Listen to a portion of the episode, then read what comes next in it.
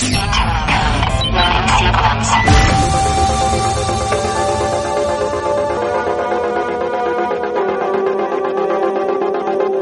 Radio 96.9 Marta de Baile 2022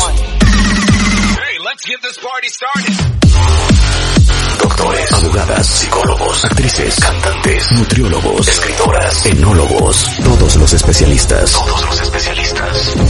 Todos los invitados, todas las alegrías. Marta de Baile en W. En radio, en Instagram, en YouTube, en Facebook, en Twitter, en TikTok. Estamos en todos lados. Estamos de regreso. Y estamos donde estés. Marta de Baile 2022. En W. Me va a encantar de lo que vamos a hablar hoy. ¿Están listos? Necesito música de terror. Es más, te digo una cosa, Álvaro Gordoa. A ver, a ver, dime. Qué feo. Es más, a ver, les voy a preguntar lo siguiente. Les va a encantar esta pregunta. Y les va a encantar este término. Ok. En inglés hay un término que se llama pet peeve, ¿ok? Pet peeve es P-E-T, pet como de mascota, pero no tiene mucho que ver, y peeve que es P-W-E-V-E, pet peeve. Entonces, cuando alguien les dice que uno de sus pet peeves es como, es una de, como una de sus pequeñas obsesiones, ¿ok? Ajá. Como uno de sus, de las cosas que particularmente encuentras alucinante. De esas cositas que te repatean la vida. ¿Por Puede ser, uno de mis pet peeves es el café que no está caliente, por ejemplo. ok, ok. es como unas pequeñas cosas that annoy you, que te ponen muy mal y que pueden ser, pues, cosas muy molestas para uno, ¿ok? Sí, actual café, cosa para mí que Ajá. puede ser que me annoy me, puede ser Por ejemplo, el, ruido, de- perdón, el ruido de las palomas en el cine. Para mí eso es Exacto, es insoportable. ese es uno de tus pet peeves. Uno de mis pet peeves es ver a la gente lavándose los dientes. Me, me pongo muy mal. Vas Álvaro, O sea, vas Álvaro, ¿cuál es el tuyo? a ver, ¿cuáles son tus pet peeves, Álvaro? Es que ahorita voy a decir uno de mis máximos pet peeves. A ver, vas. El chicle. Pero no es que tengan que comer mal chicle. 100%, Si lo 100%, hacen- 100%. O sea, si lo, si lo hacen mal, claro que si lo hacen mal todavía me molesta más. Pero yo ya estoy al grado, o sea, yo sé que también esto es algo hasta de intolerancia. Estaba viendo hace dos días una película que sale Tom Holland de no sé qué, de unos exploradores, y en una parte de la película come chicle. Y tuve que levantarme e irme porque le dije, dije en mi casa, por favor me avisan cuando deje de comer chicle el personaje. Oye, te digo algo, esta mañana estaba viendo a este hombre que es un cuero que se llama el, el- no, Michael, Michael Morrones se llamará, Sí, ajá. ya sabes. Bueno, estaba viendo en Instagram y sale este hombre. Y dije, qué guapo es. Cuando veo que trae el chicle en la boca, dije, este hombre es de cuarta. O sea, Claro. 100% también uno de mis pet peeves es el chicle. No lo justifico bajo ninguna circunstancia. Todo lo que tiene que ver con masticar y boca creo que es un poco desagradable si no se tiene el tacto. Y además, A ver, otro- si te topas, a mí me tocó un viaje eh, y en avión de una persona que iba al lado mío comiendo pepitas, ya sabes, la pepita, la pepita que le tienes que quitar la cáscara. Entonces todo el vuelo iba escupiendo No, la cascarita. no, no, no, Ese no. sonidito, ver, a, mí cualquier cosa que tenga que ver con la boca, la tronada de la tostada, de la paloma, de no soporto, perdón. Claro, a ver, dígame cuentavientes en Twitter, ¿cuáles son sus pet peeves? Porque es, es precioso el término, ¿no? ¿Lo conocías, Álvaro? La no, la primera, personas la primera vez que lo escucho, la primera vez que lo escucho. Es es súper común en. Estados Unidos, dices, dices, oh, one of my pet peeves is um, people chewing gum. O one of my pet peeves, o sea, este es uno de mis pet peeves. No puedo, es que voy a agarrar aire para decirlo, cuentavientes. no puedo, o sea, es una de mis molestias más grandes, obsesiones y traumas, la gente coda. Anda. No, Anda. O sea, no puedo creer la codez. Porque la codez no tiene que ver nada con el dinero. No. Hay gente muy rica, súper coda, y gente que no tiene mucho, que es súper generosa. Entonces, a mí la codez me pone muy mal, porque aparte tengo esta teoría, Álvaro, de que uno es como es en todo. Entonces, el que es apasionado, es apasionado en la cama, en una sala de juntas, negociando un contrato, peleándose con la pareja. O sea, el que es apasionado es apasionado en todo. El que es codo es codo en todo. El que es codo es codo en todo. Correcto. Es codo con su lana, es codo con su tiempo, es codo con sus palabras, es codo con su cariño. Con darse Es de sí. codo es codo en todo. Sí, Oye, 100%. ¿Qué? Qué, qué inte- qué interesante tema. Lo voy a meter así para, para paper académico de ver la relación directa entre la gente que es coda, que no hay que confundirlo con salud financiera y ser responsables, sino la gente que realmente es tacaña y coda en otras situaciones de la vida, porque estoy totalmente 100%. convencido. La gente que conozco que es coda también son personas que, que no son generosas en otras partes de su vida. Es que te lo juro, no hay cosa más sabia que la gente es como es en todo. Es que cómo crees que tú vas a ser un caballo desbocado en el trabajo y que no vas a ser de los que te Claro. pegas de o quien sea. O sea, Claro, uno claro. es como es en todo. Uno es como es en todo. A lo que me pongas, uno es como es en todo. Sí. Concuerdo. El que es tramposo, es tramposo con la lana, es tramposo con el socio, es tramposo con la esposa y el esposo, es tramposo con los amigos. Es que el, tr- el tramposo es tramposo, punto. Entonces, a ver, échame otro pet peeve y voy a leer a ver cuáles son sus pet peeves, cuenta bien. Venga, Álvaro. Vas, otro pet peeve que tienes. Ok, mío así en lo personal, una cuestión que no sé si se comparta o no se comparta, los ringtones. Todo lo que tiene que ver que los teléfonos suenen y que el teléfono suene además, sobre todo, los, el, mientras más sencillo y sutil sea cuando un mensajito de ping, ping, que estás en un, en, una- en un lugar y a toda la gente le está sonando, ese. Se ve que yo soy bastante auditivo y el otro, Y, e el, soni- el, so- y el poco de tolerante. un poco tolerante el sonido de cortarse las uñas. O sea, cuando alguien se está cortando Eh. las uñas, que tiene que ser una actividad totalmente en privado, el clic, clic, clic, clic, ese siento como que me recorre por la espina dorsal una, un, un rayo que me llega al cerebro y me taladra y me, me dan ganas de, o sea, me pongo violento conmigo mismo cuando escucho eso. Pero aparte te voy a decir una cosa. Aquí dice Adriana Ortiz que se corten las uñas en público. Es que, a ver, Eso, eso, Mi eso. mamá a mí me enseñó que hay tres cosas muy puntuales que nunca se hacen en público. Y me dejó traumada para toda la vida. Pero qué importante es decirle esto a los hijos. Por eso mi mamá siempre dice, a mí no me importa que se pongan furiosos y que me hagan caras y que me digan, ya mamá, algo se les queda. Y tiene toda la razón. Y ella siempre nos dijo esto. Uno nunca se corta las uñas en público, ni la de las manos y menos las de los pies. Dos, uno nunca se limpia los oídos en público. Hay gente que se anda rascando el oído con el Q-tip caminando por toda la casa. Es que de qué me estás hablando. Y tres, uno nunca se flosea los dientes en público. De Si no, acuerdo. pues no, De obvio acuerdo. no. ¿De acuerdo? Nada de eso.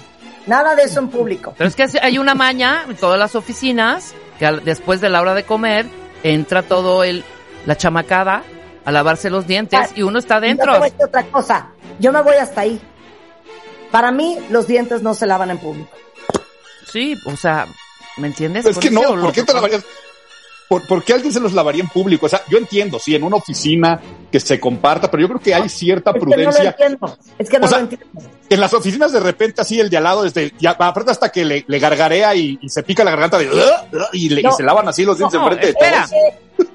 No, es que te lo pido que no me quiten las ganas de vivir. No, no, te voy a decir que es lo peor que me ha tocado. Rasurarse en un spa. Pero todo. Eso. Subiendo, subiendo la piernita, pero la piernita con el mondongo ahí. O sea, ¿sabes? A ver, yo no entiendo lo de la lavada de dientes en la oficina. No entiendo por qué es esa desesperación de lavarse los dientes a las cuatro Pero de la tarde. aparte como si, si tuvieran años de... Como si no hubiera un mañana, uno, porque es un restregadero de los dientes. O, sea, tiburonas. Quiero no comerme los tacos de suadero para no tener que lavarme los dientes a las 4 de la tarde. Qué horror. Así te la pongo. Qué horror, ese- qué asco, de verdad. Y además, Marta, deja eso, Álvaro. Estás en un lugar en donde estás abri- haciendo la, la higiene de tu boca con olores horrendos. O sea, hay olores en ese baño. La gente, que también eso digo, por favor, no se hace popó en un lugar público. Ya lo dije, ya lo dije, ya lo dije. No, ve a hacer popó a tu casa. Oye, pero eso yo creo que sí está haciendo este. No, eh, no, Álvaro, no. Hasta por cuestiones de salud, o sea, yo creo que es- sí hay lugares para todo. Hijo, y hacer popó en un baño, para eso es. No sé si lavarse los dientes. Ahora, tengo que aquí poner un poco a discusión y en tela de juicio algunos baños compartidos. Me, se me vino a la cabeza con el rasurarse. Una cosa es como mujer, pero hombres hasta una dinámica social, la rasurada este, eh, de, de club. No, estoy diciendo que todo lo cosa, Perdóname, una cosa es rasurarte la cara y otra Sí. cosa es rasurarte la ingle, güey. Claro, Co- correcto, correcto, correcto. por favor. Sí, Y, y ahí, y ahí tal vez en esos baños compartidos que estoy hablando, pues la lavada de dientes de una forma discreta, pues es- es- tendría que ser bienvenida. Ahora, ya poniendo lo que está diciendo Rebeca, pues entonces mejor no existieran los baños públicos. No, sí, para tu necesidad del uno. O sea, ¿cuál es La necesidad necesidad, del uno, así? Como mi papá decía, hizo popó, está enfermo. Mira, aquí Denise dice que ella fue a recursos humanos porque un compañero se cortaba todas las manos, las, las mañanas, las uñas de su cubículo. Es que, ¿qué es eso? ¿Qué- ¿Cómo crees? Claro, Fatal. claro. Fatal. Bueno, todo esto para decirles que les voy a dar my number one pet peeve ever, ever, ever, ever. ¿Ok? Venga. He hasta despedido gente por esto. He cortado amistades por esto. Obviamente he cortado relaciones amorosas. ¿Estás listo, Rulo? Lo que mi pet peeve más grande es lo que vamos a hablar hoy con Álvaro Gordoa. No puedo, ni chiquita, ni mediana, ni grande, ni... Ni piadosa, ni piadosa. No, ni piadosa, ni blanca, ni sin intención, ni con intención. Ya dilo. De ninguna manera. No puedo con la gente mentirosa. Eso. No puedo. Absolutamente. No puedo. No puedo. Y, y además quiero que sepan que, aunque sea difícil decirlo de esta forma, Dilo. somos una, somos una especie mentirosa. Sí. El ser, el ser humano, Ahorita te hablo, Álvaro. Ah, sí, sí, sí, sí, sí. pero, pero estamos diseñados para crearnos ciertas realidades mentales y tratar de crear realidades mentales en los demás, ya sea por dar buenas impresiones, pertenecer, ser compatibles con alguien más, no dejar entrever nuestros defectos, destacarnos del resto en una competencia para parecer más divertidos e interesantes, por el simple hecho de socializar, eh, integrarte a una plática, los seres humanos se encuentran diciendo mentiras casi todos los días. Y ya dijo Marta, no soportan ni desde la más blanca piadosa con intención o alguna fuerte, pero claro que hay de mentiras a mentiras y a veces ocultar información, podemos decir que sea mentir o no mentir, Es porque que eso por no sé ahí se la opinan ustedes. zafan, por ahí se la zafan. ¿Por qué no me dijiste que fuiste a comer con fulanita de tal? No, yo no te mentí. Si es una mentira. No. Que no. Es que no. Yo Es que que no- no te lo no haya dicho ya, ya yo he ocultado esa información. No quiere decir que es mentira. Uno sabe cuando está mintiendo. Claro. Porque ocultaste, porque dijiste, no le voy a decir porque se va a armar un merequeteque. Yo creo que la mentira se cumple, Álvaro, y cuando te preguntan y no lo dices. Ok, pero ¿Ya? yo, ahí, ahí lo que tendría que decir es, tampoco tienes tú que andar revelando información de más que no te están preguntando. O sea, si Rebeca dice, ¿qué vas a hacer hoy? Hoy tengo una comida y no te preguntan con quién, ¿por qué tendrías que decir hoy tengo una comida con fulanita que te caga? Mi exnovia, claro. A ver, Claro. una cosa es ser honesto y una cosa es ser un imbécil. ¿Ok? Correcto. Sí, claro, claro, claro. ¿ok? Pero yo me acuerdo hace muchos años, un novio que yo tuve, eran, miren, de a tiro por viaje. ¿Y saben qué acabó pasando? Le dije, esta es la tercera y la última. Once, shame on you. Twice, shame on me. For three times, I'm a fucking idiot. Le dije, bye. Porque era de a cada rato. De, no, lo que pasa es que ella me habló. No, lo que pasa es que, no, no sé esta. O sea, me encontraba yo un papelito de la línea aérea Lufthansa. porque era un novio que viajaba mucho. Y entonces encontraba yo el papel de Lufthansa, el nombre de una fulana, ya sabes, como alemán, como Helga von Straussen, y el teléfono. Entonces yo le decía, ¿por? No, lo que pasa es que conocí a esta hermosa y entonces me dijo que si yo la podía ayudar a encontrar trabajo en el país donde él vivía. Ah, sí, claro que sí. Y yo soy retrasada mental Ahí te va otra. Un novio mío me dice que va a ir a una boda, ¿ok? Ah, no, que va a ir, ya me acordé, que va a ir a la Arena México a ver un juego de box, ¿ok? Yo estaba enferma, estaba bien chiquita, tenía como 22 años. Y al día siguiente, cuenta vientes, me dice un amigo, vi a tu novio en el Magic con un tuxedo. Y yo, ah, caray. Y yo sabía que se había ido una boda, que yo le dije que si no íbamos los dos, pues no quería que fuera. También uno de chiquita bruta, ¿no? Sí, sí, sí, sí. Y entonces cuando lo encaro y le digo, ¿por qué estabas ayer vestido de smoking? Si me dijiste que no ibas a ir a la boda e ibas a ir al box. Y me dice, es que a la Arena México se va de smoking. ¡Qué joya! ¡Qué joya! es que. Te hubiera respondido, es que no te había contado que yo fui el presentador de Exacto. Claro. Bueno, una semana después, para su pinche mala suerte, estoy en su cuarto y de repente levanto un libro y veo unos cerillos de boda. Álvaro y Rebeca, 23 de junio de 1988. ¿Qué tal la suerte? Le dije, esta es la tercera y esta es la última. Se acabó la pena. Claro, claro, por supuesto. Entonces la gente mentirosa me pone muy mal. Y yo me los cacho, mira, así. Entonces, yo creo que tú, que eres el rector del Colegio de Imagen Pública, que sabe de imagen pública, de body language, como poca gente en México, pues ya dinos, ¿cómo te cachas a alguien que te está mintiendo? vamos a ver la forma de que ya mencioné que mentir es inevitable, nos van a mentir muchas veces en la vida, pero hay veces que tú quieres detectar si te están mintiendo o no. Lo acabas de decir, ¿no? A ver, ¿por qué está el teléfono de esta mujer aeromosa de Lufthansa en el boletito? O puede ser en el trabajo, ¿no? Tal vez tú no tiene que ser una cuestión amorosa. Puede ser tan sencillo que alguien te está diciendo algo a nivel este, eh, laboral y tú dudas de lo que te están contando, de lo que te están diciendo. Entonces, hay muchas formas de poder desenmascarar o cachar a alguien que te está mintiendo. ¿Por qué? Porque mentir es bastante difícil. Es necesario para poder mentir construir una historia.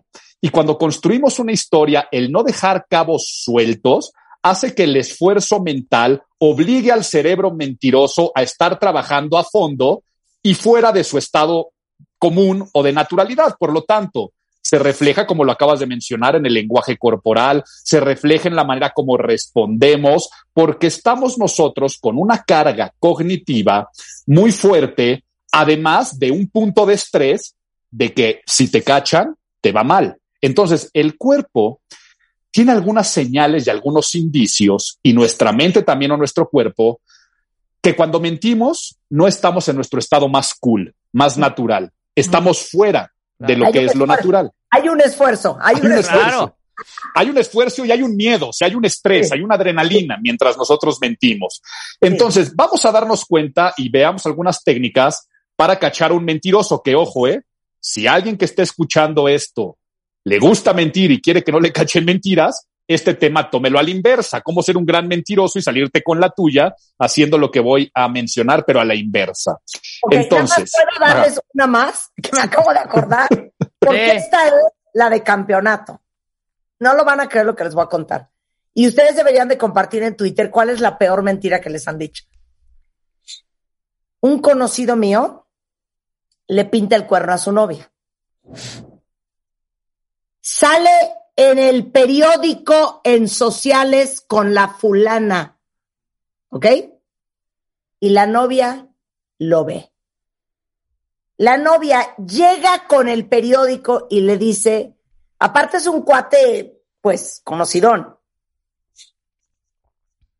¿Me explicas? ¿Qué haces con esta vieja en esta fiesta? El güey agarra el periódico, porque aparte él me lo contó a mí, agarra el periódico y le dice, no manches, este güey es idéntico a mí, no soy yo. No. Esa es la máxima, máxima, máxima. a ver, del no soy yo, porque aparte acuérdense que antes las impresiones de los periódicos no son tan fieles como hoy. Entonces, es una impresión de un periódico medio a color, medio blanco y negro. Pues de ahí no lo sacó nunca. Él se lo negó a la vida y le dijo, no puedo creer este cuate, no soy yo. Claro. No soy yo. ¿No, soy yo. Claro. Y yo puedo Ah, abrir un paréntesis nada más, Álvaro, a ver si nos dices que yo Sí. creo, rápidamente, que el hombre sostiene más la mentira que la mujer. A nosotros nos da culpa y soltamos no la sopa. Yo siento No, que sí. En no ese sentido, creo que nos No, ponemos culpígenas No. y ahí Y vamos y saltamos la, no. la sopa. Siento. No, no, perdón. Yo siento que las mujeres podemos mentir mucho mejor que los hombres. No, mucho mejor, pero no aguantar tanto tiempo con la mentira. A eso me refiero. No sé, no sé. A ver, bueno, Híjole. ya, claro. Nada más quería dar este, coro- este corolario. De, no soy yo.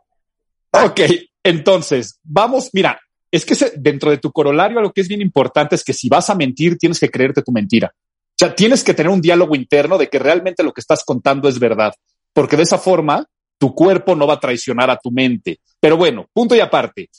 La mejor forma para detectar un mentiroso, antes de hablar, antes de hablar de lenguaje corporal, vamos a hablar de cuestiones racionales. Ya dije que cuando mentimos, el cerebro está haciendo mucho esfuerzo. Por lo tanto, lo que tendríamos que hacer nosotros para cachar a un mentiroso es sobrecargar esos circuitos mentales que de por sí ya están estresados. Esto se llama lleva al cerebro de la otra persona a un estado de estrés cognitivo. ¡Pausa! ¡Pausa! Ajá. Oye, este novio que se fue al Magic me acaba de escribir. ¿Te cae? Me acaba de escribir. ¿Y Fui qué a una dijo? comida de fin de año y de ahí al Magic. Y sí, mentí que fui, pero quien me vio en el Magic fue Eugenia, tu hermana.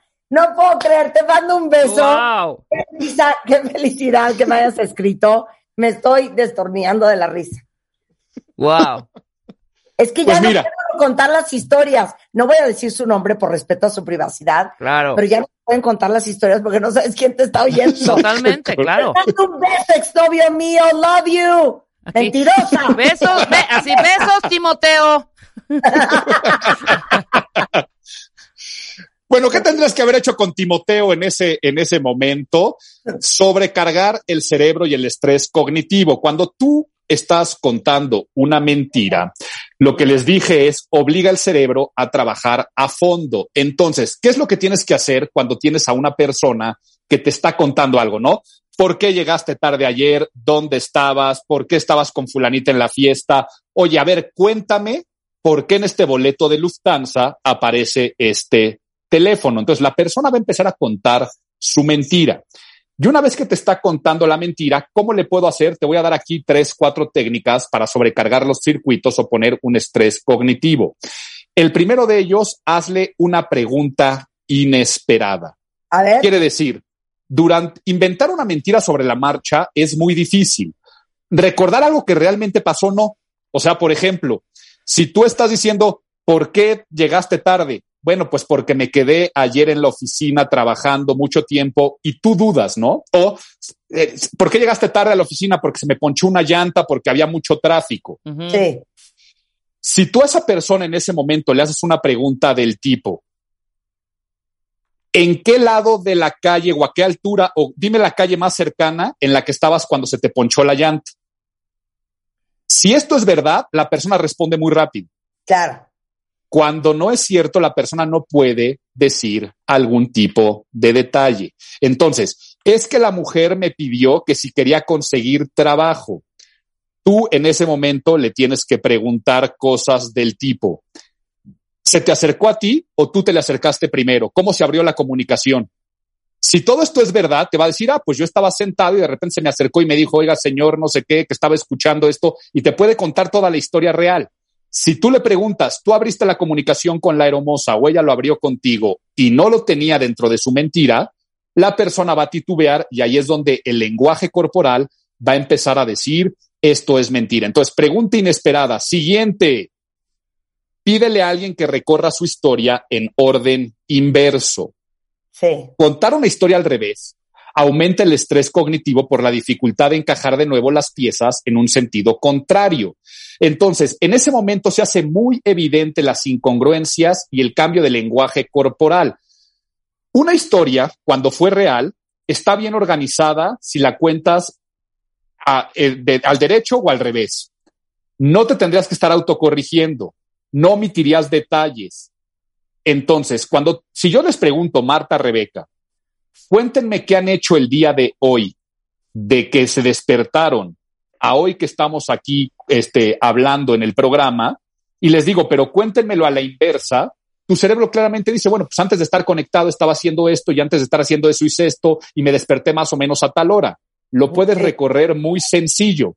Si tú te inventas ahorita una historia, si yo te, me estás contando algo y te digo, ok, ahora dime todo a la inversa de cómo fue que del Magic te fuiste antes a la arena y de antes de la arena, cómo te fuiste y en qué coche te moviste, la persona al irse para atrás no lo va a poder hilar y no lo va a poder organizar y por lo tanto va a titubear y va a empezar a decir, no, a ver, perdón, no, lo que hice antes fue, a ver, no, creo que ya me equivoqué, a ver, vuelvo a empezar.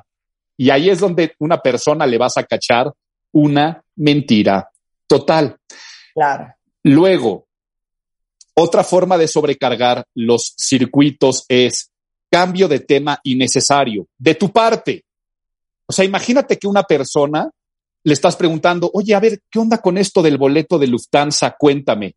Y la persona empieza a decir, oye, no es que fíjate que esta persona estaba trabajando y se me acercó que se iba a poder conseguir trabajo, entonces me apuntó su teléfono y mientras te está contando ese tipo de cosas, cámbiale el tema por completo. Oye, ¿y conociste un buen restaurante en Alemania?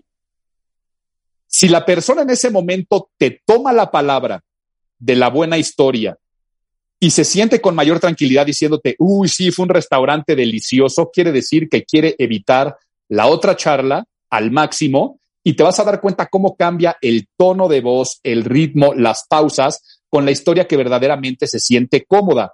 Si no fuera el caso, la otra persona se sorprendería con el, pero, ¿qué onda con el cambio de tema si estábamos hablando de la aeromosa? ¿Por qué de repente me interrumpes y me cambias a otro tema que es totalmente innecesario? La gente cuando miente quiere salirse de esa charla, quiere salirse de esa plática y se sienten más cómodos. Cuando no estás mintiendo, te vas a saltar de decir, pero ¿qué onda? Todavía no te acabo de contar la historia que te estaba contando. Claro, claro, ok. Bien. Otra forma de sobrecargar los circuitos de la gente. Ya vimos lo de cambiar de tema, la pregunta inesperada, recorrer en orden inverso. Y sí, vamos que es la más común de todas. Pon a prueba a la persona con un interrogatorio. Pero este interrogatorio muchas veces es, a ver, pero cuéntame, no. Tú trata de hacer preguntas que no sean demasiado abiertas, sino muy concretas, que vayan a algún punto de detalle, ¿ok? Un detalle tan sencillo como puede ser el, este, ¿y por qué comiste? ¿Y por qué te contactó la exnovia? No es que ella me contactó con esto y con el otro y eh, empieza a ver detalles del tipo como, oye, a ver, pero cuéntame, ¿qué día fue el día que ella te escribió para que a ver si comían, porque estás diciendo que ella te contactó. ¿Y cómo fue como te contactó? Es una pregunta muy puntual. Si la persona... Robert De Niro en Meet the Parents. Ajá, correcto. Entonces, si te está diciendo, no, es que ella fue la que me habló y yo me quise negar, pero al final ya para darle larga acabé aceptando ir a comer, le dices, perfecto, cuéntame cuál fue el primer día que te contactó y cómo fue que te dijo que fueran a comer. Si esa pregunta tan cerrada te la responde con facilidad, no está mintiendo. Me contactó el martes pasado en la mañana, aquí tengo el mensajito y lo puedes ver. Sería más o menos algo así que te una persona que está diciendo la verdad. La persona que miente, cuando le haces un interrogatorio, primero, va a repetir tu misma pregunta. Quiere decir, parafrasea para ganar tiempo. Te va a decir como, cosas como, a ver, ¿cuándo fue la primera vez que ella me contactó? A ver, te voy a decir cómo fue. ahí la persona está ganando tiempo. Luego, da demasiada información cuando no es necesaria. Y ojo con lo que estoy diciendo a continuación. El que nada debe, nada teme. Por lo tanto, no hablan de más. Ejemplo, ¿por qué llegaste tarde ayer? Y si tú respondes nada más, mil broncas con la chamba, seguramente estás diciendo la verdad. ¿Ok? Porque no das detalles, no das una justificación de algo que nadie te está pidiendo. Si te dicen, ¿por qué llegaste ayer tarde? No, es que fíjate, ya estaba yo a punto de salir porque quería llegar aquí temprano a la casa porque quedamos de ver una película, pero exacto, me hablaron y me dijeron, ya ves cómo es el jefe. Cuando empieza la gente a dar detalles de más, probablemente hay una mentira. Y luego, cuando una persona se pone a la defensiva ante un interrogatorio de preguntas muy puntuales, probablemente está mintiendo. Oye, a ver, cuéntame, ¿cómo fue que esta persona te contactó para decir que fueran a comer? Y si la persona responde con, pero ¿por qué te importa? ¿Que no confías en mí? No. Cuando alguien se pone a la defensiva en un interrogatorio, lo más probable es que esa persona esté mintiendo. O sea, es como cuando te dicen, mira, créeme o no me creas, ese es tu problema. Ah, no, no, claro, sí. es que, ¿cómo crees? Sí. Eh, entonces, si tú algún día vas a mentir, y aquí voy a ponerlo a la inversa, porque todavía no hablamos del lenguaje corporal, nada más de esta parte de que si algún día tú vas a mentir, mis recomendaciones serían, primer punto, no hables de más, trata de hablar lo menos posible y no empezar a revelar tu historia hasta que no te pregunten sobre la historia.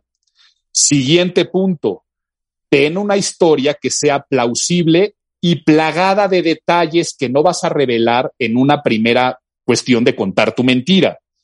Trata de tener armado un escenario de contar al principio y al revés. Va a ser muy difícil que alguien te diga cuéntamelo al revés, pero va a ser un ejercicio tuyo mental para poder sostener el tipo de mentira que estás contando.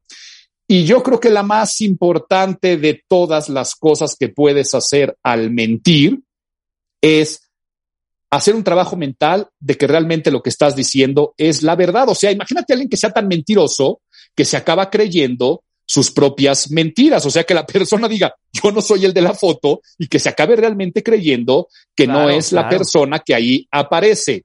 Y otra forma también es trata de decir la verdad, pero de una manera tan exagerada, tan dramatizada y tan burda que caiga en el sarcasmo. Entonces, ¿a qué voy con esto?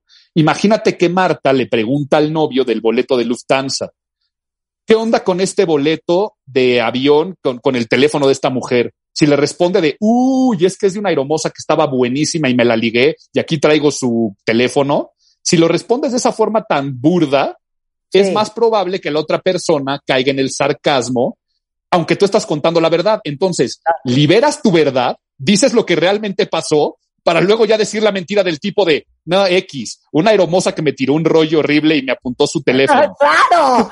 Es una perra, Álvaro.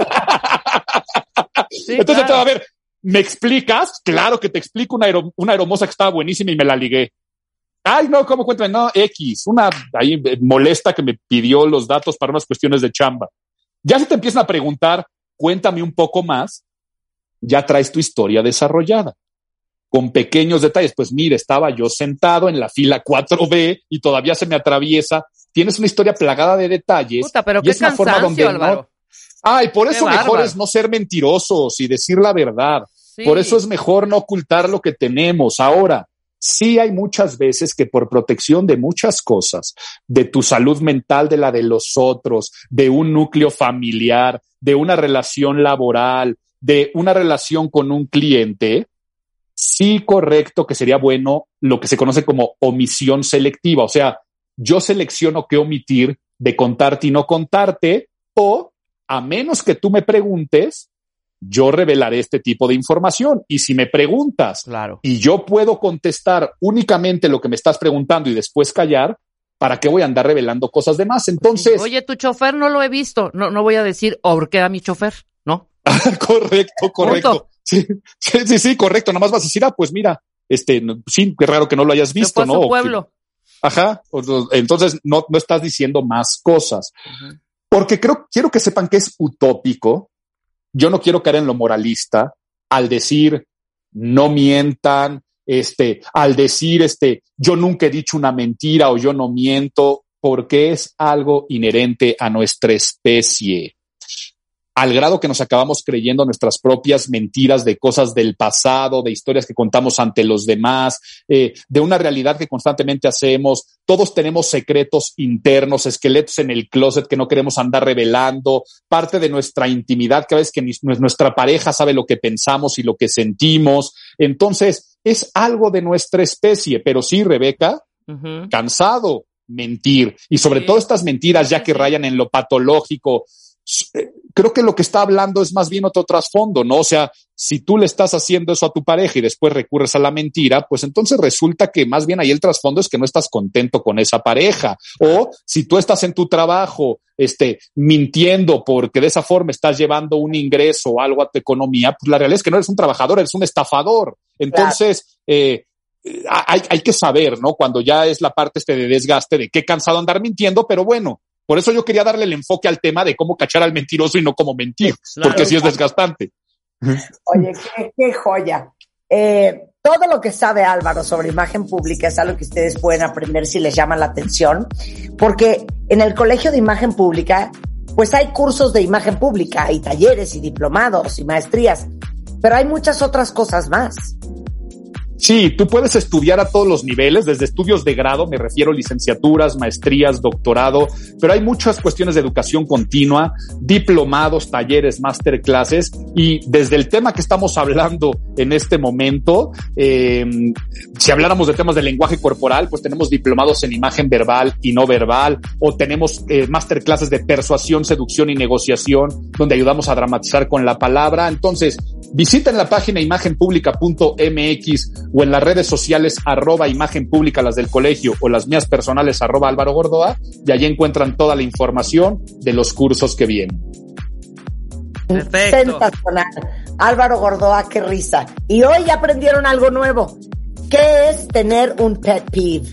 Pet peeve.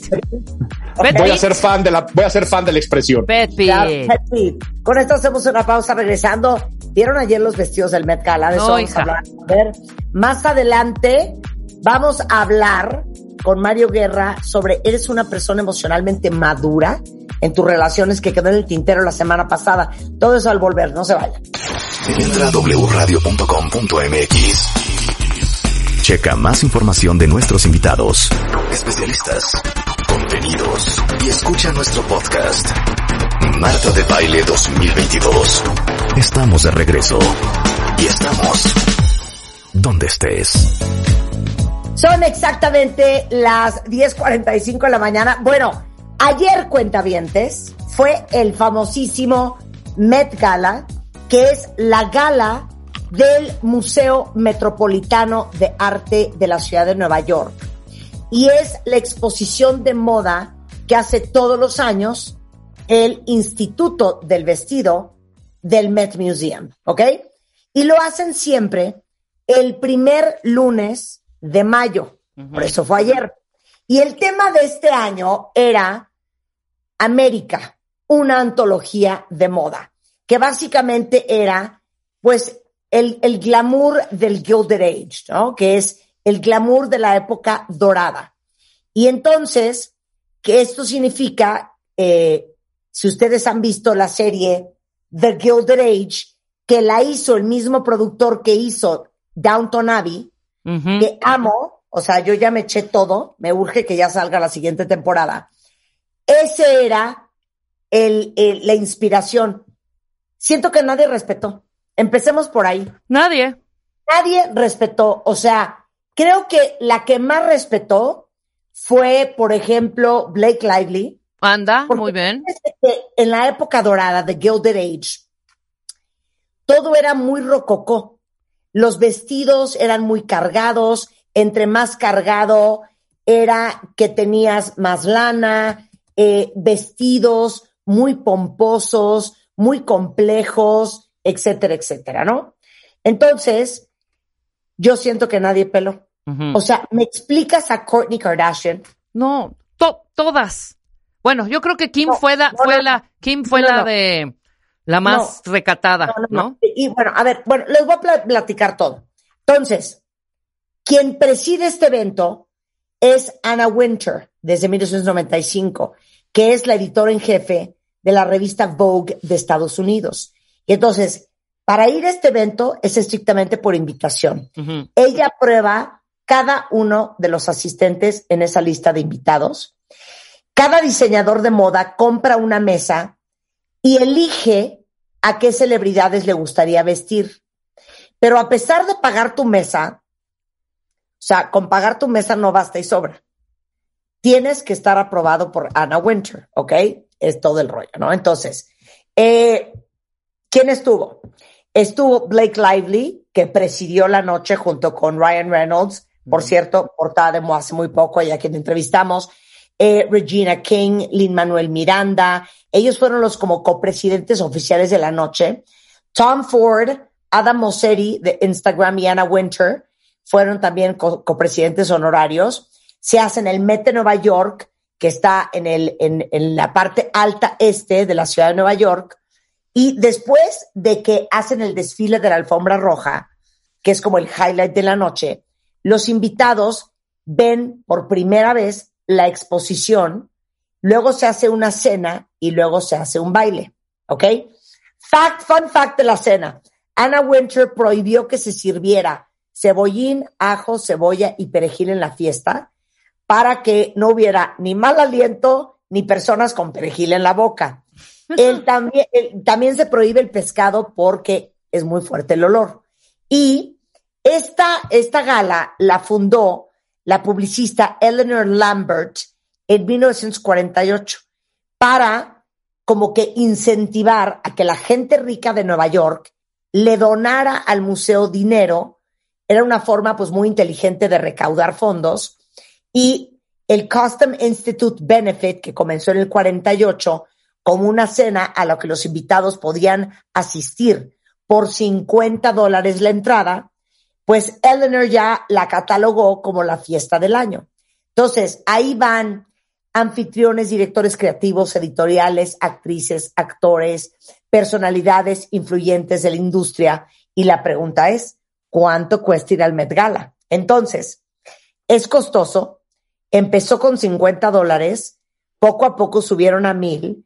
Eh, la entrada de Winter en el 95 hizo que los precios subieran estratosféricamente y cada asiento en el Met Gala, en esa cena, vale 30 mil dólares. Tres por dos, 600 mil pesos, ¿no? Sí. Son 600. Sí, sí, sí. 600 mil.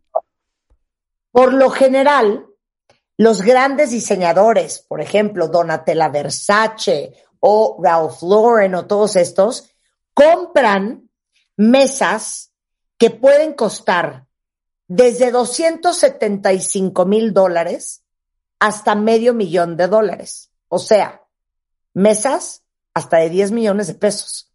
Entonces, son 600 invitados nada más. Eh, por ejemplo, Angelina Jolie, Jennifer Aniston, Adele, Britney Spears nunca han sido invitadas a un Met Gala, Jamás. por ejemplo. ¿No? Y eh, obviamente, pues comprar una mesa en el Met Gala es una gran inversión, pero es una gran herramienta publicitaria porque todo el mundo a nivel mundial está viendo los vestidos del Met Gala. Entonces, como diseñador, ¿quieres estar ahí? ¿Quieres que la mejor celebridad, la más famosa, la más guapa, traiga un diseño tuyo? Entonces, una vez adentro, no hay selfies, eh, no se puede fumar, no hay selfies en el baño, aunque el año pasado Kylie Jenner se tomó una, no pueden fumar adentro porque se considera una falta de respeto por la colección de arte y ahí les van los vestidos. Entonces, yo ayer puse en Instagram cuáles eran mis favoritos, Rebeca. ¿Cuáles? Pero yo sí siento que nadie entendió. Vamos a empezar.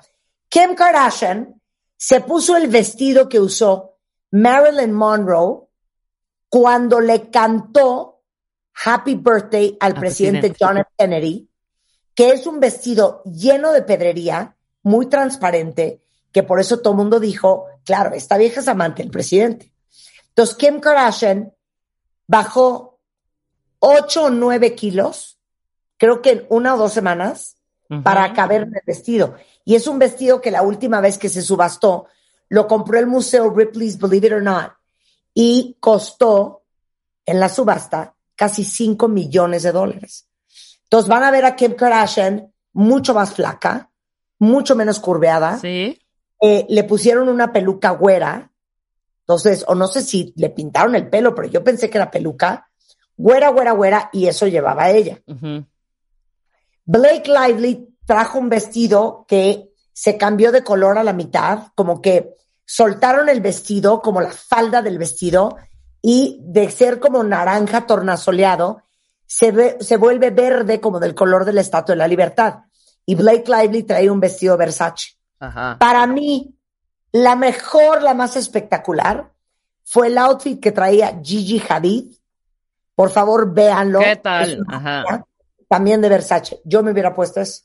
Sí, porque te encantan los sacotes. Ajá. ¿Qué?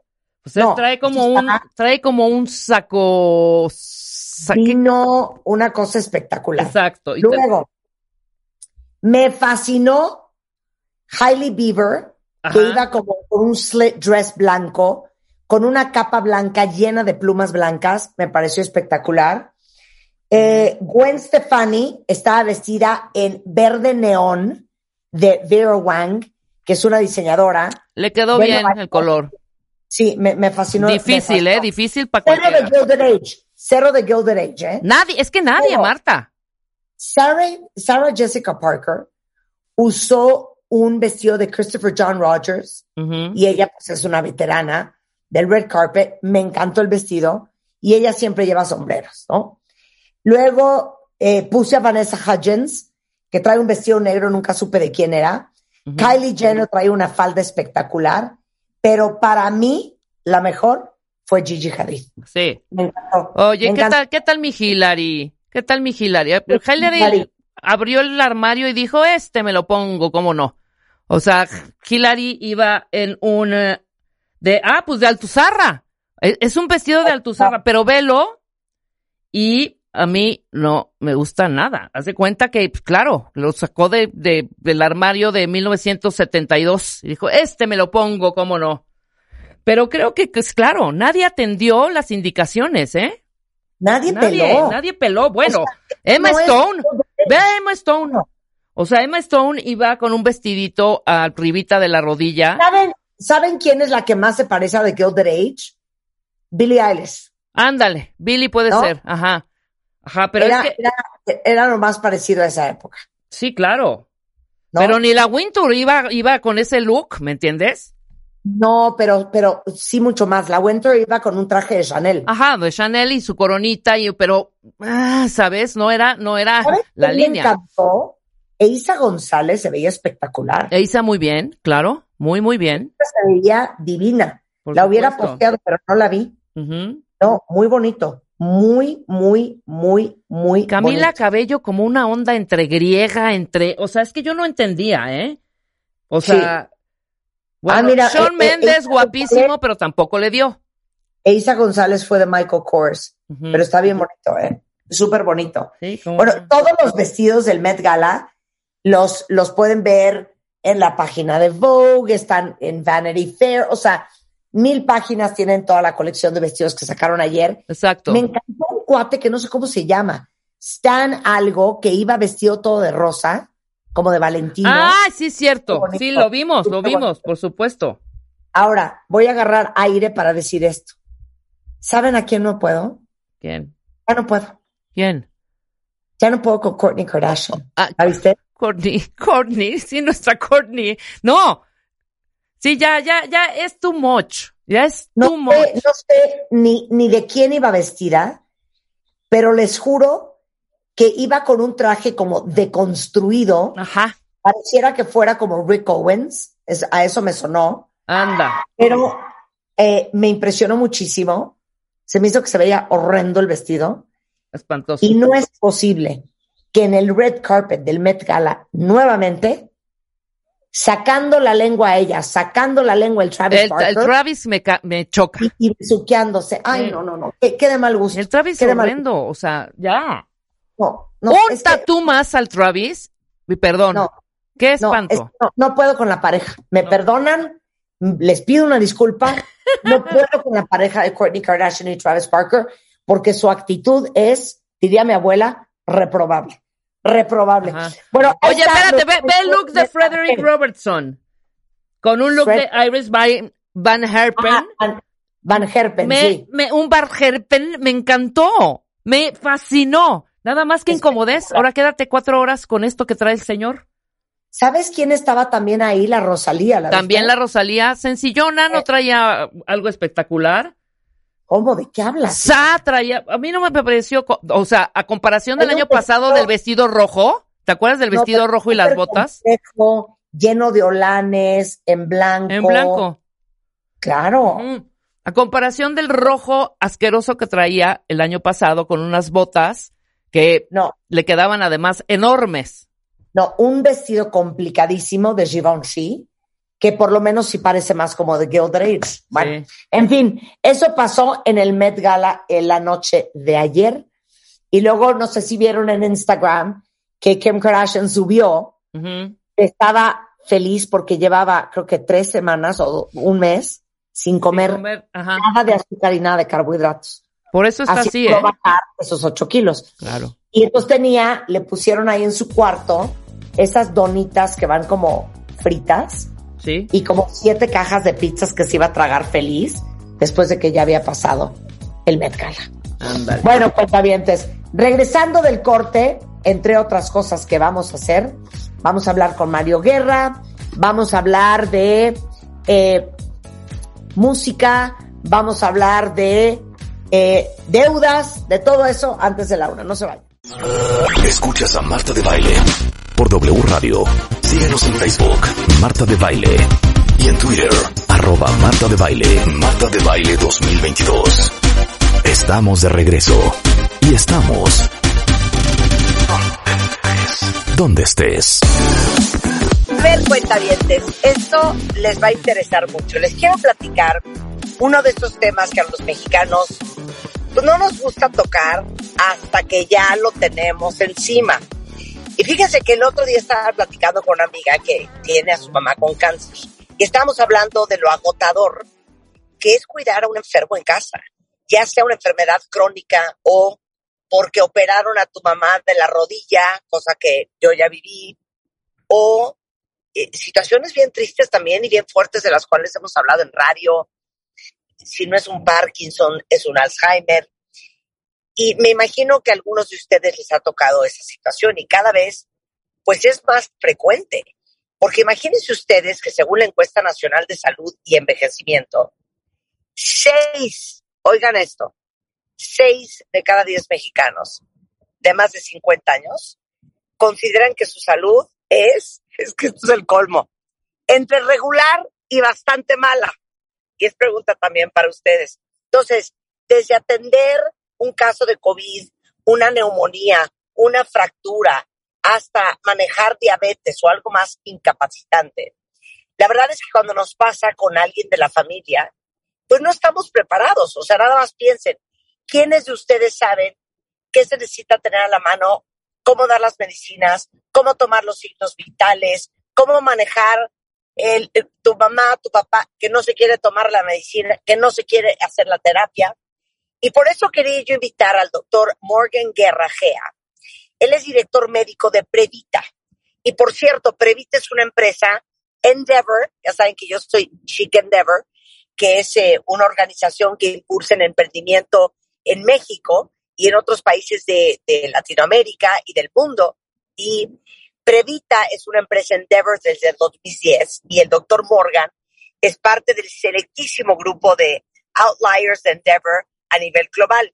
Y en otro programa les platiqué que esta empresa mexicana pues creció muchísimo durante la pandemia y gracias a esto desarrolló una cosa que no saben cómo les va a ayudar en la vida.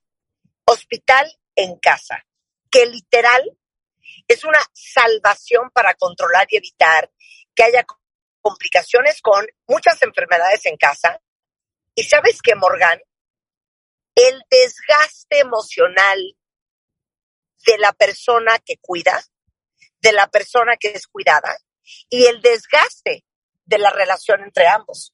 Entonces, nadie sabe mejor que tú lo que implica cuidar a alguien que está enfermo en casa. Sí, bueno, muchas gracias por la invitación, Marta. Bueno, sabemos que efectivamente, pues la pandemia nos ha cambiado muchísimo. A nosotros, este, sabemos que tradicionalmente pensamos que los cuidados en casa son cuando son después de una, de una cirugía o cuando alguien, pues, son tratamientos muy largos, pero hoy en día eh, nosotros podemos dar servicios para enfermedades como el COVID, agudas o cualquier otra cosa, y va desde lo más sencillo hasta lo más complejo. Mira. A ver, hazme, hazme la lista para que entienda de dónde hasta dónde llega hospital en casa.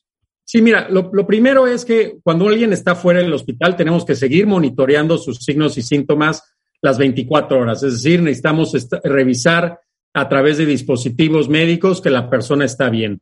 También hay que coordinar cuidados de enfermería, hay que tener servicios de rehabilitación o fisioterapia claro, en algunos casos. Claro, claro, De tipo médico, concentradores de oxígeno, monitores. También hay que hacer, aprender un curso rápido de cuidado de heridas. Si alguien tiene una cirugía y hay que hacer limpieza, este, conseguir todos los medicamentos que se recetaron y contar con todo un equipo de especialistas que puedan, tú tienes a tu médico tratante, pero alrededor puede haber otros médicos que pueden ayudar a que, a que, tu, a que, tu, a que tu familiar o tú mismo estén bien. Entonces, nosotros nos encargamos de todos esos servicios y, bueno, rayos X, laboratorio en tu casa. Es decir, quitamos todo ese, ese dolor de cabeza de estar consiguiendo las cosas por separado y lo concentrados en un solo lugar. Oye, es que ahora sí que estás hablando con la persona correcta. Y sé que muchos de ustedes también, cuentavientes, han pasado lo mismo. A mi mamá la han operado de la rodilla dos veces. Y obviamente, como yo soy una matriarca sobreprotectora, dije, mamá, es que no hay forma que te lleve yo a tu casa. Te vas a venir a la mía. Entonces, en mi casa, tres meses era la pastilla uno, la pastilla dos, pero que no le vaya a salir un coágulo en el pulmón, pero eh, en la pastilla para el dolor de la rodilla, pero que venga el fisioterapeuta, pero si necesita oxígeno, no necesita oxígeno. Y te digo una cosa, es bien complicado porque lo acabas de decir perfecto. Andas como peregrina buscando en siete lugares diferentes el estudio, el fisioterapeuta, el tanque de oxígeno, esto, el otro, que es un cansancio. Cuando tú dices hospital en casa, ¿qué significa? O sea, explícame específicamente qué servicios nos ofrecen. O sea, una enfermera 24 horas al día. Enfermera 24 horas al día, monitoreo, tienes un centro de contacto y mira, seguramente pasó, tú tienes a tu médico tratante, no el, el médico de tu mamá, y pues algunas veces tienes alguna duda, ¿no? Y le mandas un WhatsApp o etcétera y el doctor se tarda en contestarte, pero tú estás con la atención de que quieres que te responda. Nosotros lo que hacemos es tener médicos de guardia como sucede en un hospital. Tú, estás en un hospital, va la enfermera, te hacen exámenes de rayos X, este, te hacen la enfermería, la rehabilitación y todos estos servicios los trasladas a la comodidad de la casa, que esa es otra gran ventaja, que estás con tu familiar en casa. Y por último, otra cosa importantísima, que no hay que dejar de pensar en los trámites administrativos con las aseguradoras que también están metiendo. Una pesadilla, otra pesadilla, claro. Entonces ustedes también se encargan de eso. Efectivamente, o sea, las ventajas que tienen los pacientes es que, por un lado, pues nosotros estos 18 años de ya que ya llevamos con la empresa, o sea, llevamos ya 10 de ser, no 12 de ser emprendedores en Endeavor, pero la empresa tiene 18 años. Hemos aprendido a coordinar todo esto en la República. Es decir, unas veces estamos acostumbrados que en la Ciudad de México o en Monterrey o en Guadalajara aunque estás peregrinando, puedes conseguir las cosas, pero en muchas otras ciudades del país ni siquiera puedes conseguir a las enfermeras o los medicamentos son difíciles de conseguir y bueno, con la, con la cuestión de que no sabes si estás haciendo bien por tu paciente. Entonces nosotros damos esa seguridad y esa paz mental para que tú puedas decir, oye, me voy a despreocupar de este problema, tengo un experto que me dice las cosas, eh, si necesito el medicamento, me lo, me lo traen a la casa. Si necesito estudios de rayos X o laboratorio, lo que sea, me lo hacen en la casa. Y todo el tiempo está mi doctor informado de todo lo que me están haciendo. Claro, a ver, saca a tu mamá recién operada de las rodillas hace un examen de laboratorio. ¿De qué me estás hablando? Oigan, métanse ahorita previta.com.mx porque ahí van a ver la lista específica de todo lo que ofrecen. Ahora, te quiero hacer otra pregunta antes de empezar eh, a hablar del desgaste emocional. En estos 18 años de experiencia, ¿cuáles son el tipo de enfermedades, padecimientos, eh, operaciones naturales para contratar los servicios de hospital en casa? Sí, bueno, previo a la pandemia, nosotros nos dedicamos a todas las enfermedades crónicas, o sea, desde obesidad, diabetes, hipertensión, este, que son, que son algunas enfermedades de, de largo cuidado y que realmente no se tienen que atender en un hospital. Pero a, a, partir de la pandemia, y de hecho un poquito antes empezamos a desarrollar mucha tecnología, nos dimos cuenta que podíamos atender muchas otras enfermedades un poco más complejas, como cáncer, esclerosis múltiple, cuidados paliativos, este, cuidado, o sea, el cuidado del dolor, este, entre muchas otras cosas que, eh, pues pensábamos que estaban solamente asignadas al hospital. Pero la pandemia nos enseñó a todos que, bueno, el temor de ir al hospital para que te infectaras de COVID en este momento. Hoy en día sabemos que, por ejemplo, una persona mayor, si está mucho tiempo en un hospital, puede tener este, demencia o se puede, eh, pues, desorientar ¿no? Además de infecciones este, intrahospitalarias que puede haber en el hospital. Entonces, nosotros vamos desde lo más sencillo. Mira, me pasó el otro día inclusive con mi mamá. De, se cayó, se esguinzó el tobillo y no quería ir al hospital, no la querían recibir. Le dije, ma, oye, pero pues tienes un hijo que, que se dedica a esto, te voy a mandar la unidad de rayos X con un doctor, se toma la radiografía, en ese momento se manda a la nube la revisa un traumatólogo y ya se define que, nada más era un esguince, era un esguince grave, pero era un esguince.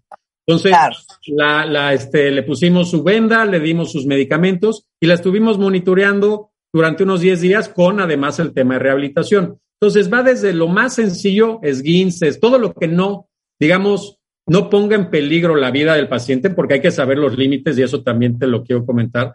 Todo lo que no ponga en, en riesgo la vida del paciente que pueda ser atendido en casa, lo podemos hacer. Claro. Si yo tengo a alguien con Alzheimer. Si tú tienes a alguien con Alzheimer, hay varios componentes. El componente emocional, que ya ahorita estabas comentando, el componente de también del desgaste en saber cómo aprender a atender a una persona con Alzheimer y que usualmente una persona con Alzheimer es una persona mayor, tiene otras enfermedades, tiene usualmente hipertensión o tiene diabetes. Entonces, tienes que cuidar que todas estas personas no se compliquen de otras enfermedades porque se les olvida el medicamento o porque no comen bien o porque cualquier otra cosa. Y todo eso nosotros los apoyamos no solo físicamente, sino remotamente las 24 horas. O sea, si se quieren contactar con nosotros por nuestra aplicación, por WhatsApp, por Facebook, por teléfono, por videoconferencia, lo pueden hacer. Oye, y hablando del desgaste emocional, o sea, las veces que hemos hablado en radio sobre este tema, híjole, es bien fuerte cuidar a alguien, ¿eh? Y, y, y la verdad es que no quiero ningunear a los papás, pero de repente los papás son intransigentes, no quieren. Entonces, ¿sabes qué? Que se pelee alguien más con ellos, ¿no? Yo me acuerdo de, ¿qué pasó, mamá? Ya llegó el terapeuta. No, es que yo no quiero hacer terapia, estoy agotada. Ah, no, es que tienes que hacer terapia. Es que deja de estarme presionando. Ya sabes, esos pleitos que se arman, esa es otra forma de evitarlo. Oye, a ver, hospital en casa de Previta. Eh, ¿Esto lo cubren las aseguradoras, eh, Morgan? Sí, sí, de hecho, para nosotros este cambio con el COVID fue muy grande porque las aseguradoras ya veníamos trabajando con muchas de ellas en estos programas de coordinación de la atención, de llevar medicamentos, de hacer algunas pruebas, pero a partir de la pandemia se dieron cuenta que un servicio de hospital en casa era muchísimo más barato que atender a alguien en el hospital era más cómodo para la familia y entonces las aseguradoras se abrieron a, cubrirnos estos servicios y hoy en día tenemos convenios con las eh, aseguradoras más grandes del país que las personas no tienen que desembolsar ni un solo peso. Es decir, tenemos convenios donde hay pago directo, pero como cualquier otro servicio médico, tú puedes pagarlo, recibes tu factura de Previta y luego lo puedes meter por reembolso. Es decir, son servicios que que los pagas como cuando vas a cualquier otra cosa médica. Bueno, maravilloso que sepan todos cuentavientes y corran la voz de que existe Previta, existe este concepto de hospital en casa eh, previta.com.mx, llevan 18 años dedicados a esto. Si entran ustedes a la página, van a ver todos los servicios que les dan y sepan también, importantísimo, que esto se los puede pagar eh, su seguro de gastos médicos.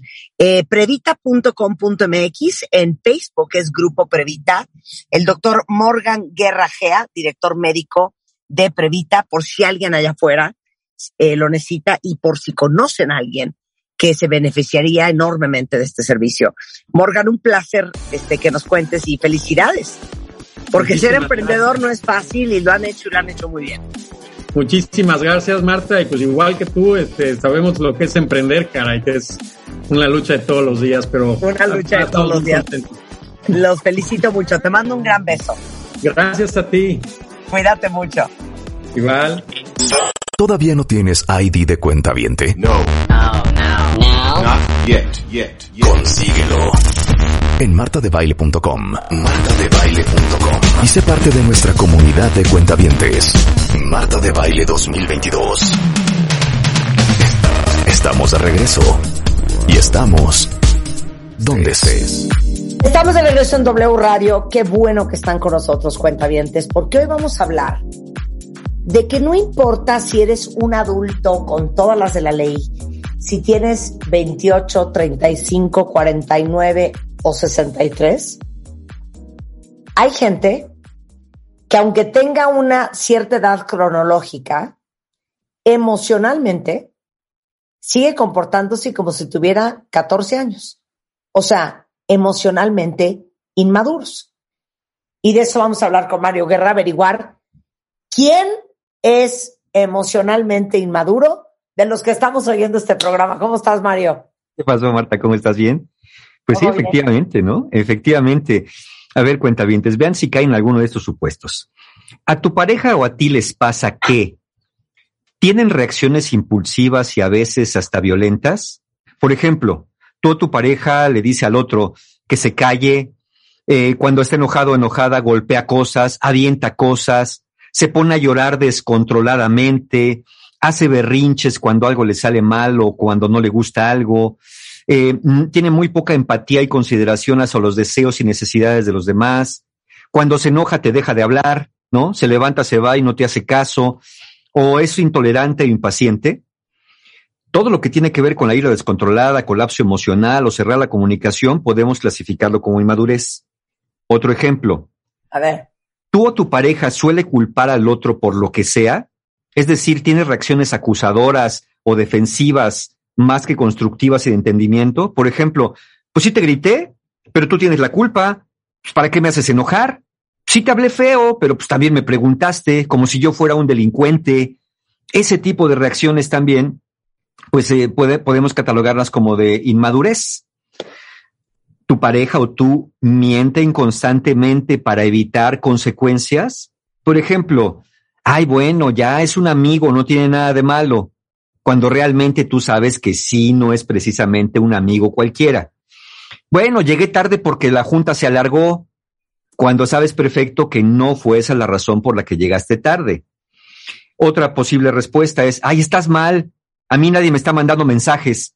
Cuando estás conteste y conteste los mensajes de alguien, pero no quieres decir de quién es por alguna razón. O evades, no, pues no lo hice porque no quedamos. ¿O qué? A mí no me tocaba sacar al perro hoy, te tocaba a ti. ¿No? En lugar de decir, bueno, a lo mejor no me tocaba, pero deja, no, no, no, a mí no me tocaba. Este tocaba a ti y no quedamos y, y, empiezas en esta, en este tiratira de acusaciones. O a lo mejor usan un lenguaje de todo, nada, nunca, siempre. Tú nunca me escuchas, tú siempre haces todo mal, a ti nada te importa lo que yo siento, yo soy quien tengo que soportarlo todo. Y ahí tenemos otra, otras, otro tipo de reacciones que nos dicen, aquí hay inmadurez emocional. Entonces, la inmadurez emocional, pues es un estado mental, ¿no? Es más, cuando hablamos de una persona inmadura, no estamos hablando de un aguacate que nunca cuajó, estamos hablando de una persona que emocionalmente no tiene la madurez para hacer frente a las diferentes circunstancias de la vida, para hacerse cargo y hacerse responsable de aquellas cosas difíciles que pudieran surgir, que siempre van a surgir en una relación. Entonces, es un estado mental donde la persona tiene la tendencia a expresar emociones sin filtrar, no se pone límites a sí mismo, es una persona muy poco empática, reacciona de forma desproporcionada o socialmente inaceptable. Hagan de cuenta que estamos viendo a un niño o a una niña berrinchudo más que un adulto que está queriendo solucionar los problemas. Vemos personas impulsivas, que exigen atención, que usan la intimidación o el berrinche, como dije, para obtener lo que quieren, evitan esos irresponsabilidades y, como dije, tienen actitudes muy poco empáticas, productas de actitudes narcisistas. Y perdón, siento que falta una cosa muy importante. Pues. Hacen unos dramas, unos sentimientos por unas estupideces que se nos olvida que parte de hacer adulto y de ser emocionalmente maduro es un término acuñado en Estados Unidos que se llama being the bigger, better person. De la responsabilidad y la obligación que tienes de ser, pues, la parte madura, adulta, este, y sensata en una situación, ¿no? Entonces, hacen unos dramas, unos sentimientos. Oye, pa, pero ¿por qué no vas a ir a casa de mi hermana? No, porque la última vez que fui, no me gustó cómo me saludó Juan Manuel. Es neta que tienes 70 años y estás haciendo ese sentimiento y ese drama y ese berrinche. ¿Estás de acuerdo? Totalmente. ¿Y sabes cuál es el argumento que luego usan estas personas? Ajá. Es el siguiente. Ok, yo voy a ser the bigger, better person, pero ¿por qué siempre yo? ¿Por qué yo tengo que aguantar? ¿Por qué yo soy el que tengo que dar la... ¿Por qué el otro no puede? Y yo les contesto, pues porque tú quieres ser la persona más madura, por eso. Si el otro no lo es, porque entonces es una actitud más infantil, ¿no? Como yo ya hice, ya hice mi parte, ya recogí mi plato, ¿por qué el otro no recoge su plato? Es como en la escuela, cuando dicen, este, a ver, ¿hiciste la tarea? No, no la hice, pero Juanito tampoco la hizo. Bueno, ¿a ti qué te importa lo que ha hecho Juanito? Lo que te importa es lo que hagas tú. Entonces, a veces preguntarnos, ¿por qué de ser yo la persona madura? ¿Por qué de ser yo el que tenga siempre que sacar la cara? ¿Por qué siempre yo de ser el comprensivo o el tolerante? Bueno, pues porque tú quieres ser una persona madura, ¿no? O sea, aquí más bien pregúntate por qué te estás relacionando o te mantienes en una relación con una persona inmadura en lugar de estar pensando cuándo hará el otro lo que le toca, porque esa es una forma de desresponsabilizarte. Si el otro Oye, hace, si el otro no hace, claro. hazlo tú, que eso es lo que te interesa. Y aparte, la gente que es emocionalmente inmadura se fija en pequeñeces. Sí, ¿no? como, como, como los niños, ¿no? Como esta canción de Cricri de, ay mamá, mira esta María que me trajo la leche muy fría, yo así no la puedo tomar. Entonces, cualquier cosita se vuelve un elemento para quejarse, como dije, con este lenguaje de todo, nada, yo nunca, es que a mí nunca me dan las cosas como Ahí quiero, es que tú nunca me haces caso. Ahí les va otra. Eh, pues te escribe alguien y se te va el avión. Esta te va a gustar, Rebeca. Y pues no viste el WhatsApp. O como me pasa a mí, que yo veo todos mis WhatsApps, pero al 89% de las personas les contesto en mi mente. Nada más. ¿Ok? ¿Ok? Y piensas que ya le contestaste, ¿sí? Claro. Entonces, se te va el WhatsApp. Pasan tres semanas. Le escribes y no te contesta. y su actitud es, oye, ¿por qué no le contestaste? Para que se le quite, güey. O sea, yo le escribí y no me contestó, pues, no le contesto yo a ella. Ay, no, qué horror. Neta, a los 50 años. Sáquese, sáquese. O sea, ¿qué tal? Ese Sí, tipo no, de- fatal. Sí. Eh, eh, Esta es la inmadurez, ¿no? Es, Sí. eh, me pegas, te pego. No me prestas tu carrito, no te presto mi carrito. Ah, no me contestas, pues no te contesto, ¿no? Ay, Eh, no, eh, no, no, no, no. ¿Qué cosa? sí. Entonces, lejos de preguntarte por qué la otra persona no puede ser la madura y por qué siempre tengo que hacerlo yo, entonces caes en el juego de, ah, como el otro es inmaduro, entonces yo también lo voy a hacer, ¿no? Para que aprenda. Pero esa es una forma de hacer berrinche. Claro. Entonces, ¿qué debería ser lo adecuado? Porque seguramente, eh, cuentavientes, ya los estamos leyendo por acá, algunas personas dicen, ¿pero qué tiene de malo? A ver, ¿qué debería ser lo adecuado? Evidentemente, tener madurez emocional. La madurez emocional es la, capaz, sí de sen- una- la capacidad de sentir, sí, pero también de regular y procesar tus emociones de manera efectiva. Las personas emocionalmente maduras asumen la responsabilidad de sus sentimientos, sus acciones y no culpan a los demás. Otra, o por ejemplo, otra frase que usan las personas emocionalmente inmaduras es esta. Pues, ¿cómo querías que reaccionara? Pues, ¿qué querías que hiciera? Pues, ¿qué querías que le dijera? O sea, como si fuera lo lógico. Como me hizo enojar, le di un manotazo. Como me hizo enojar, me bajé del coche y lo dejé ahí hablando solo. Como me hizo enojar, le colgué el teléfono. Pues, ¿qué querías que hiciera? Y luego todavía te preguntan, a ver, pues, ¿qué hubieras hecho tú? Pues yo le digo, ay, no, tú eres bien raro, ¿no? Pues yo, pues yo le colgué, porque era lo lógico. Si, si me dijo una cosa que no me gustara, pues le colgué. O sea, ven sus reacciones como lógicas porque no conocen otras reacciones y porque son las que han visto durante toda su vida y las que han aplicado durante toda su vida y por eso se les, se les parece que es el único camino posible, porque lo demás les parece algo misterioso. ¿Cómo que tú no le pegas? ¿Cómo que tú no gritas? ¿Cómo que tú no haces berrinche? ¿Cómo que tú no te bajas del coche a media avenida y lo dejas ahí? O sea, ¿por qué no haces eso si lo lógico es hacer eso cuando uno está enojado? Pero ahí está el gran error. Esa visión del mundo es la visión inmadura y no puedes ver otra eh, eh, en otra manera. Entonces, las personas maduras son capaces de autorregular sus emociones, sus reacciones, sus impulsos en favor de actitudes que favorezcan el bienestar, por ejemplo, de una relación. Incluso cuando una situación se desborda o se sale de control, son capaces de decir, ¿sabes qué? No estoy pudiendo con esto.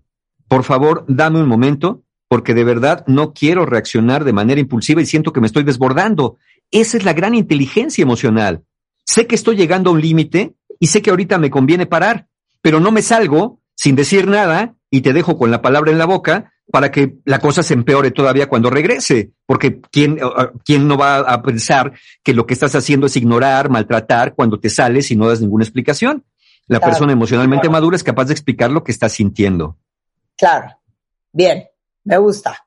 Ahora, ¿cómo te das cuenta? A ver, cuenta vientes, ¿cómo se dan cuenta que son una persona emocionalmente madura? Bueno, una de las cualidades fundamentales de una persona emocionalmente madura es tener la inteligencia emocional suficiente para, y ahí les va, esto es bien importante, distinguir lo que pueden controlar de lo que está fuera de su alcance. Por ejemplo, una persona con buena inteligencia emocional puede controlar lo que dice o lo que hace, pero no trata de controlar lo que su pareja hace o dice, porque eso no lo puede controlar. Pero generalmente es al revés tratas de decirle al otro, cállate, a mí no me hablas así, no me vengas con tus cosas, ya vas a empezar con tus idioteces, tratando de controlar al otro. Pero no se dan cuenta que cuando uno trata de controlar al otro, primero, ni lo logra, y segundo, toda esa energía que inviertes en controlar al otro te hace perder el control a ti. Entonces, la idea es que todos tus esfuerzos los, los eh, enfoques en autorregular tus emociones porque el otro tendrá que hacerse cargo de las suyas o no. Insisto, esa es otra historia. Por eso esa gran queja de por qué Mario siempre de ser yo la persona madura, pues porque, porque eres una persona madura, no porque siempre tengas que serlo, porque te estás relacionando con una persona que no lo es y tú no puedes controlar eso. Tú no puedes hacer, a veces no puedes hacer ni que un aguacate madure cuando quieres que madure, sino madura cuando le pega la gana y cuando se pasmó, pues ya no maduró. Entonces, primera, primera gran característica, no tratas de controlar los comportamientos de los demás, te enfocas en regular los tuyos. Segundo síntoma de una persona emocionalmente madura, sabe poner límites saludables para sí mismo y para otros. Actúa con firmeza, pero nunca de manera impulsiva o violenta.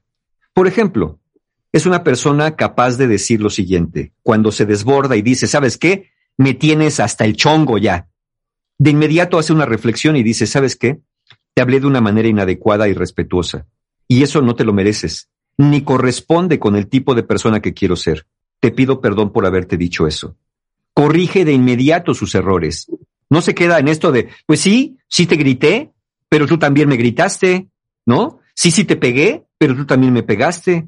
Pues sí te puse el cuerno, pero tú me lo pusiste hace 10 años, ya estamos a mano, ojo por ojo y diente por diente actitud más inmadura no puede haber en un momento dado. Entonces la persona madura sabe ponerse límites y, es la persona que puede decir, a ver, sí, el otro me habló feo, el otro me dijo algo que me insultó, pero yo no le voy a pagar con la misma moneda porque no es el tipo de persona que yo quiero ser. Eh, Es que eh, parece tan lógico, me pegas, te pego, me insultas, te insulto, que de verdad ya no lo cuestionamos. Claro, poner límites también implica decir, a ver, ¿por qué estoy yo en una relación? ¿No? Lo vimos un poco la semana pasada, con una persona que sistemáticamente me engaña. ¿Por qué estoy en una relación con una persona que sistemáticamente me miente? ¿Qué es lo que estoy esperando que ocurra aquí? ¿Cuál es la decisión que tendría que tomar que no quiero tomar porque a lo mejor tengo miedo de quedarme solo? Claro. Y ese miedo de quedarme solo es otro síntoma de inmadurez emocional. Es como un niño que dice, si mi mamá y mi papá me dejan, me voy a morir de hambre, nadie me va a querer, me van a abandonar. Una persona emocionalmente madura dice, sí, me duele la soledad, me duele que una relación termine, pero sé que soy capaz de reconstruir mi vida emocional porque soy una persona que sabe lo que quiere y prefiero, prefiero en un momento dado estar un poco en soledad antes de que estar con alguien que me sigue maltratando, en alguien que sigue engañándome, en alguien, con alguien que sigue mintiéndome en un momento dado. Claro. Que eso Claro. nos lleva al- a la siguiente señal. A ver, Una persona emocionalmente madura, aun cuando la verdad no le favorezca, porque uno mete la pata, cuenta dientes, aun cuando la verdad no te favorezca, eres capaz de admitirla, entendiendo que hay consecuencias que tienes que asumir.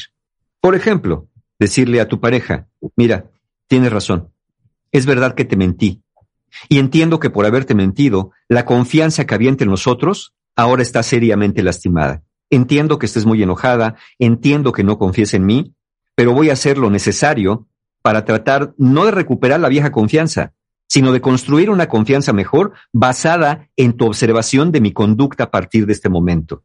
Ah, qué diferente es eso a decir, no es cierto, yo no fui, fue TT, era un amigo, era una amiga, no tiene nada de malo, así nos llevamos, pues es que, ¿qué quieres? La carne es débil, además tú y yo ya no teníamos ningún tipo de acercamiento sexual y pues uno tiene necesidades. Todas esas explicaciones son explicaciones altamente inmaduras. Es decir, es como aquel que dice, es que tú me arrojaste a los brazos de otra persona. Y Ana, no, espérate tantito, ¿no? E- e- El que yo probablemente tú y yo no hayamos tenido un acercamiento sexual en un tiempo, no quiere decir que te estoy aventando a otra cosa. Es decir, podrías haber dicho, oye, ¿sabes qué? Yo en esta relación no estoy satisfecho y quiero que hablemos, quiero que arreglemos o quiero que terminemos. Pero resulta que no tomaste ninguna de esas tres. Ni hablamos, ni arreglamos, ni terminamos. Sino me fuiste a poner el cuerno, veto a saber con quién, porque según tú tenías necesidades y yo te arrojé a los brazos de la lujuria, yo te lancé como niño indefenso al periférico para que los depredadores y aquellas mujeres y malos hombres se aprovecharan de tu inocencia. No, si estuviéramos hablando de un niño, una niña, sí, pero estamos hablando de adultos, entonces, sí, aun cuando la verdad no te favorezca, eres capaz de reconocerla. Sí, sí metí la pata. Sí, sí te engañé. Sí, sí te mentí. Sí. Y, y además eso nos, nos sirve, porque la misma persona inmadura que niega acaba un poco creyéndose su propia negación. Cuando acaba por decirte, ay, no tiene nada de malo, ay, fue tantito, bueno, fueron unos besitos, ay, nomás agarré poquito dinero, pero un día te lo voy a pagar. La misma persona, sin querer, minimiza el impacto que tiene eso y entonces la próxima vez lo hace con más facilidad.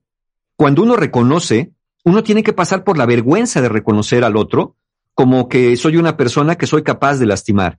Y entonces eso también, esa vergüenza que me provoca a mí, tiene, es un factor que puede ser que en el futuro me haga pensarlo dos veces, porque no me gustaría tener que volver a hablar del mismo tema y volver a reconocer que volví a meter la pata. Entonces, puede ayudar en un momento dado el reconocer cuando tienes esta madurez, pues evidentemente, sí, sí, sí me equivoqué y te pido perdón por eso. No, sí me equivoqué, pero pues, ¿qué querías? ¿No? Así no va la cosa. Exactamente. Totalmente de acuerdo contigo. Ok. Otra señal de la madurez. Reconoces abiertamente fallos y errores sin buscar justificarte y siempre buscas reparar. Tienes Es- toda fíjate- la razón, como decía mi amigo Ilan Sí. Katz la semana pasada. Tienes toda la razón. No, Sí. bueno, pues es que te digo una cosa, pero es que tú también. O sea, ¿por qué siempre querer repartir la carga cuando el único que se tiene que aventar el bulto encima eres tú? Sí. A ver, si el otro va a reconocer su parte, porque siempre hay una parte que tiene el otro, eso le toca al otro. Claro. Pero a veces tú, a, a veces disfrazas la inmadurez de una supuesta madurez cuando haces esto. Bueno, sí, tienes razón, te grité. Pero tú también fíjate cómo me hablas. Ya, ya ahí la regaste. Ay, sí, siempre. Ahí, la regaste. Quédate nada más en la primera parte. ¿Sabes qué? Sí te hablé muy feo y te pido perdón por eso. Claro. Oye, Mario, pero el otro no está reconociendo. Bueno, si el otro es inmaduro, Ese es su problema, no ese es su problema. Claro. Y después viene tu problema. ¿Qué haces tú en una relación con una persona que jamás reconoce sus errores? O ahí te va otra. Bueno, ok, tienes razón. Debería de haber ido a casa de tu mamá. Pero tú tampoco vas a la casa de la mía, ¿eh? Siempre Ay, ay, es que- Ah. ¿Qué necesidad de agregarle eso? que- Iban tan bien con la primera parte. es que Iban tan bien. son las ensaladas. Exacto. Claro. Y allí, allí es una supuesta madurez, dis- eh, una supuesta madurez, pero que atrás de ella hay una gran inmadurez. Es decir, bueno, yo ya reconocí mi parte, ahora tú reconoce la tuya. es decir, del ardido, del ardido. de ardido, claro. Se te rompió el juguete, te quiere romper el tuyo. Exacto. claro. Estoy furiosa. Sí, 100%. ¿sí? Pero ¿cuál Entonces- es esa maña de irse además a años atrás con estas cosas? O sea, no fue lo que pasó antier, ¿no? Pero tú también no cerraste la ventana cuando te lo pedí en 1932. Sáquese, sáquese. Exacto, porque lo que quieres hacer es demostrar al otro que el otro está más equivocado que tú, en lugar de quedarte asumiendo tus propios errores y sus consecuencias. Sí, sí me equivoqué. Sí, sí metí la pata. Sí, sí dije esto que fue inadecuado. Sí agarré dinero de la cuenta del banco. Sí salí con esta persona y tuvimos un encuentro amoroso o sexual o lo que quieras. Sí, sí lo hice. Ya. Claro. Pero si empiezas, pero es que tú también, como no me tocabas y ya empezaste Pero además situaciones. Marta, es cuando no nos copian. Perdón. También No entra aquí. No, Sí. no traten de regresar o voltear la tortilla o regresar el, el revés cuando no son así. Hay gente que, que durante toda la relación no hubo ni un ni una súbita reacción ante lo que hacíamos nosotros. ¿Sí me explico? Yo no cierro la ventana, Totalmente. tú no la cierras. O sea, perdón, Sí. tú no eres así. Si uno es Sí. histérico, paciencia. Es, es- es lo que les digo, mira, es como Pero no decir. ¿y yo por qué le voy a ayudar si pero no me ayuda? copien. Exacto. Exacto. ¿Yo por qué le voy a ayudar si no me ayuda? Pues porque tú quieres ser una persona emocionalmente madura, ¿no? Ah, no, pero pues el otro primero. Si el otro no lo hace, yo no lo voy a hacer. Y entonces dices, bueno, no has entendido nada, nada has entendido cuando quieres que el otro actúe como tú quieres que actúe, en lugar de tú actuar para convertirte en el tipo de persona que quieres ser. Claro. A menos que te dé exactamente lo mismo el tipo de persona que quieras ser. Y entonces, si eso es verdad, si te da lo mismo el tipo de persona que seas, también te debe dar lo mismo el tipo de persona con el que te relaciones. Y después, eh, no hay posibilidad de reclamo, porque tú no estás haciendo nada por madurar, pues entonces, ¿cómo te esperas topar con personas más maduras? Y si te las topas, créeme que no van a querer estar contigo, Exacto. porque se van a dar cuenta de inmediato que algo no funciona ahí. Fíjense, otra, otra señal de madurez emocional es que eres una persona capaz de pedir perdón y perdonar, no necesariamente de volver a confiar. Pero no es esto de te guardan rencores por años, esto de nunca óyelo bien, esto nunca te lo voy a perdonar. Ya cuando te anuncian eso, mejor sabes qué, mira, no me lo perdones, ahí nos vemos, porque si me la vas a estar guardando para luego estártela cobrando en abonos, me voy a someter a una especie de esclavitud. Sí, sí es verdad que metí la pata, sí, sí es verdad que cometí un error, pero tampoco estoy dispuesto a convertirme en tu esclavo o en tu esclava, porque cada vez que me, cada vez que haga algo que no te guste, me vas a recordar, pero acuérdate lo que me hiciste. Acuérdate aquello que me dijiste. Y eso se vuelve algo sumamente doloroso. Una persona madura es capaz de pedir perdón, perdonar y luego, y luego ve si hay bases para volver a confiar en la otra persona y establecer una relación distinta. Claro. ¿Nos falta alguno más? Nos Antes falta de- uno, uno más, uno más, ver, pero venga, échate uno más. El último. Una persona emocionalmente madura es capaz de tomar decisiones difíciles y hasta dolorosas cuando las circunstancias llaman a eso. Por ejemplo, una persona emocionalmente madura diría, me duele mucho tener que tomar esta decisión, pero yo ya no me puedo permitir seguir en una relación donde la persona que dice amarme me lastima constantemente y no es capaz de cumplir sus promesas. Tienes que tomar decisiones difíciles. Se lo preguntamos la semana pasada a nuestra cuenta que estuvo Mariana, ¿no? Si no mal recuerdo, que Sí. estuvo con nosotros, se lo pregunté, le dije, ¿cuál es la decisión que no quieres tomar? Y a veces no queremos tomar una decisión difícil porque tenemos miedo, porque nos da miedo la soledad, el abandono, seguir repitiendo una cadena de errores, porque nos lo decía. nos decías que ya muchas veces terminé relaciones por impulso y ahora no quiero hacer esto con la misma, pero, pero yo no sé las anteriores, pero esta, esta estaba llamando a otra cosa a las circunstancias. Entonces, a veces sí hay que tomar decisiones dolorosas y difíciles, pero eso lo hace una persona emocionalmente madura. Ok. Ok. Regresando. Regresando, ¿cuál es el problema con la inmadurez emocional? Exacto. Y una persona emocionalmente madura no tiene miedo de asumir todas estas responsabilidades. ¿Y luego qué podemos hacer? Regresando. No, y te digo una cosa. Eu. Una persona emocionalmente madura paga. Sí, claro. Y paga cash. O sea, Y, La y aunque le cueste caro. La paga. caro, la paga, la Sí. asume, apechuga, aguanta, se responsabiliza. She's accountable. Todo Claro. eso regresando del corte. Eso. Órale. Escuchas a Marta de Baile por W Radio. Síguenos en Facebook, Marta de Baile. Y en Twitter, arroba Marta de Baile, Marta de Baile 2022. Estamos de regreso. Y estamos... Donde estés. Estamos de regreso en W Radio y estamos hablando con Mario Guerra sobre cómo darte cuenta si eres una persona emocionalmente inmadura, lo cual muy probablemente sea un problema en tus relaciones y traiga a la gente que te rodea totalmente desquiciada. Yes. Entonces-. A ver, ¿de dónde viene? ¿Y por qué es un problema?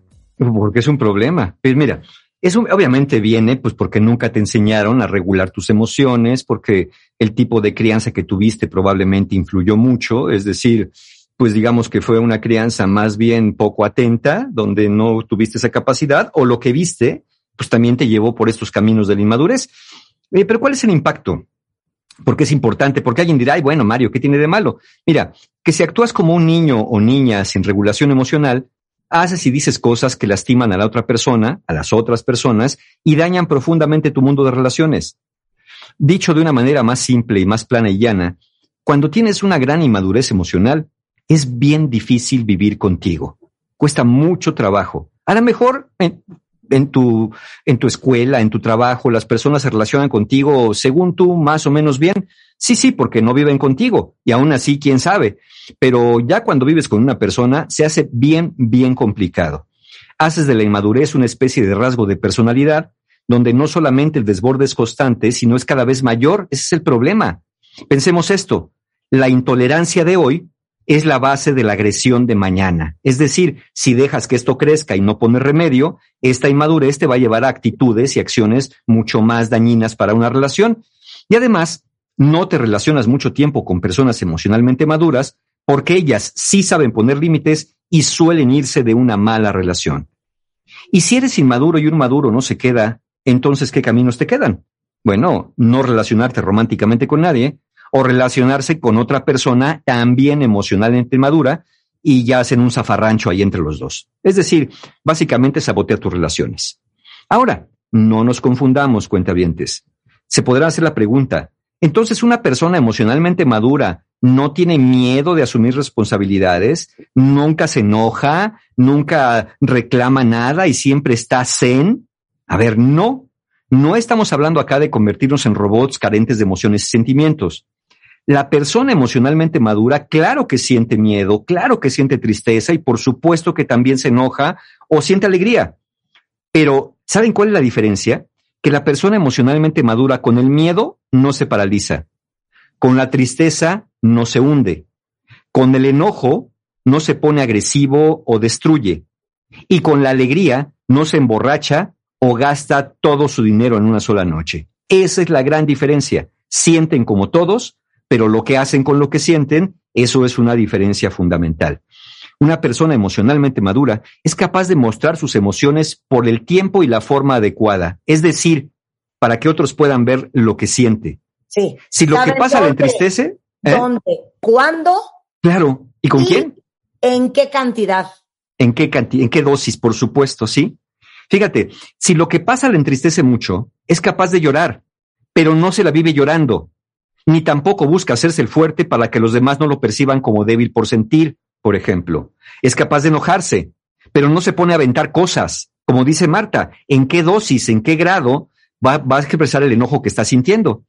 Y una persona emocionalmente madura es capaz de cambiar el tono de su voz y hasta el volumen cuando alguien no está escuchando o atendiendo una petición. Ser emocionalmente maduro no es quedarte callado ante un abuso o una injusticia, sino hablar evitando hacer lo mismo que estás reclamando. Es decir, no te conviertes en el verdugo de tu agresor. Simplemente dices no. Así no, conmigo así no.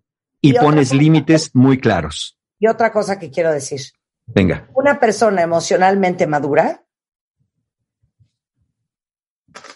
su reacción es proporcional al evento. Explica Por supuesto. Sí, imagínate, una persona emocionalmente inmadura es como un niño pequeño que cuando le entregan el helado se le cae la bola de helado al piso y puede hacer un berrinche y un drama porque piensa que esa es la catástrofe más grande de su vida. Una persona emocionalmente madura sabe que a veces hay cosas que duelen, hay pérdidas, hay cambios y le duele y se entristece, pero no siente que la vida se le va. No es como que cualquier cosa, híjole, se me fue el avión, llegué tarde, ay, ¿qué vamos a hacer? ¿Qué barbaridad? Pues, ¿qué vamos a hacer? Pues vamos a pagar la diferencia y a tomar el siguiente vuelo. O si ya no aplica, pues entonces asumir la responsabilidad de por qué llegué tarde al aeropuerto, ¿no? Quizá porque no salí con la debida anticipación.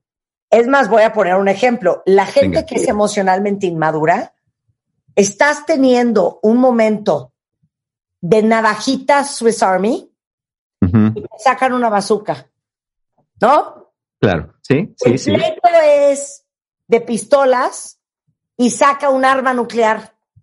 O el evento es digno de, pues, una molestia y explota como si fuera una bomba de Hiroshima. O sea, la reacción no es proporcional al evento.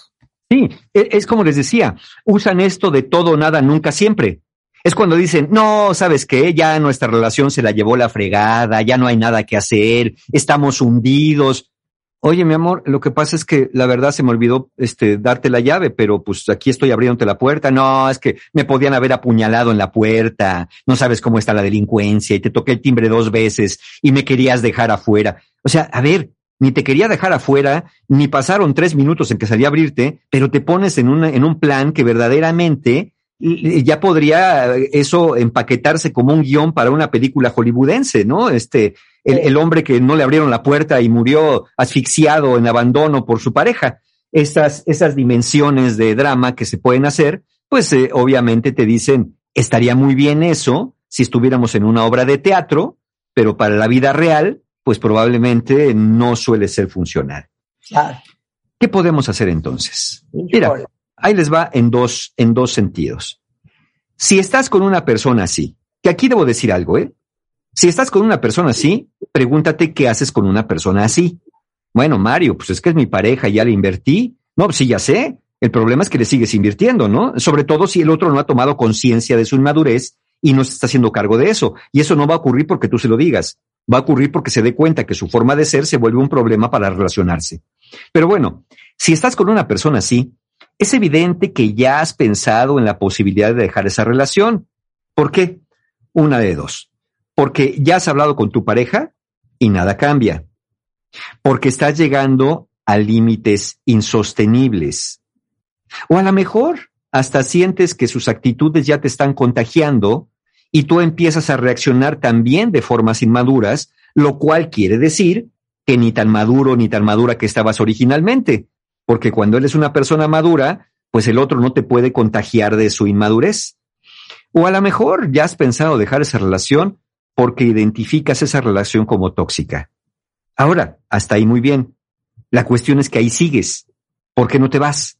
Bueno, no te vas básicamente porque a lo mejor tienes miedo a la soledad, a lo mejor, como lo vimos la semana pasada, tienes miedo a sumar otro fracaso emocional en tu vida y ya no quieres ni que otros ni tú misma decirte otra vez fracasé, en lugar de decir, espérate, algo tengo que aprender que no he aprendido, pero esta vez va a ser diferente. A lo mejor no te vas porque dices que ya le has invertido mucho. No, Mario, pues es que ya tantos años en esta relación, pues ya no está como para aventarse así nada más como si nada. No es que no es nada más así como si nada. Es que si ya invertiste mucho y estás obteniendo muy poco, creo que ya no es como para dejarla como si nada. Es para no seguir perdiendo. A veces no te vas porque dices que, y los hay, Hay hijos de por medio, hay bienes, hay familias a las que no quieres lastimar.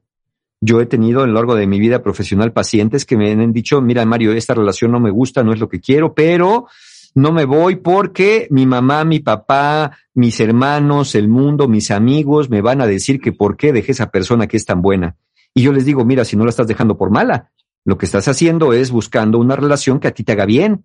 No, no, no digo que una persona emocionalmente inmadura sea mala. Lo que digo es que cuesta mucho trabajo aprender a vivir con ella, particularmente cuando no hace nada por, por remediarlo. O a lo mejor te quedas ahí porque te preocupa el qué dirán.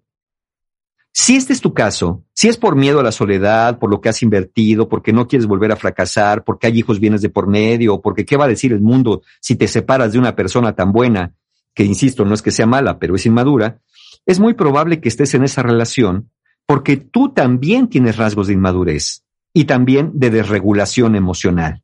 Entonces, probablemente el dicho de cada oveja con su pareja, pues tenga mucho sentido acá, donde pues si estás allí es porque también hay rasgos de inmadurez en ti. Entonces, tendrías que trabajar sobre de eso, que eso nos lleva al último supuesto.